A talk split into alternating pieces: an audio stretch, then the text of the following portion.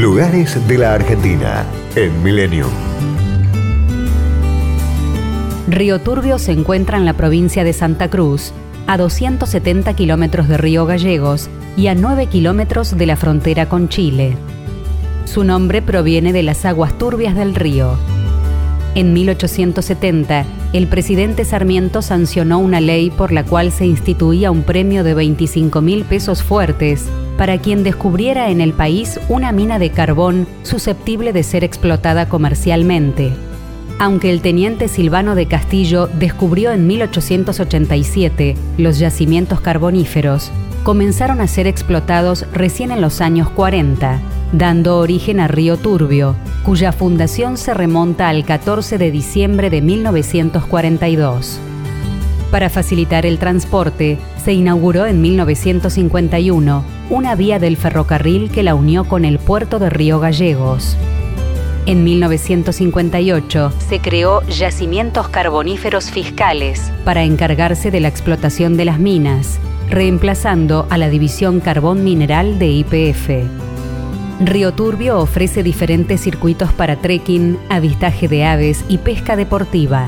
Dique San José, Cascada de los Siete Saltos, Valle del Río Primavera, Arroyos San José y Santa Flavia, Tres Cascadas y Mina 1.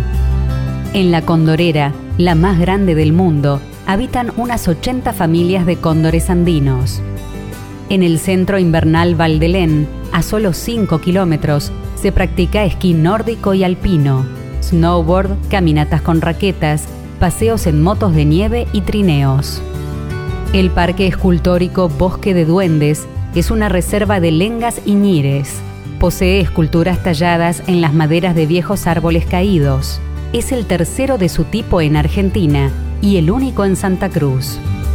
Se pueden visitar el Monumento al Minero, el Complejo Histórico Recreativo y Escuelita Minera en la Mina 1 y la Escuela Museo Minero Dr. Anatol Kowalhov en la Mina 3.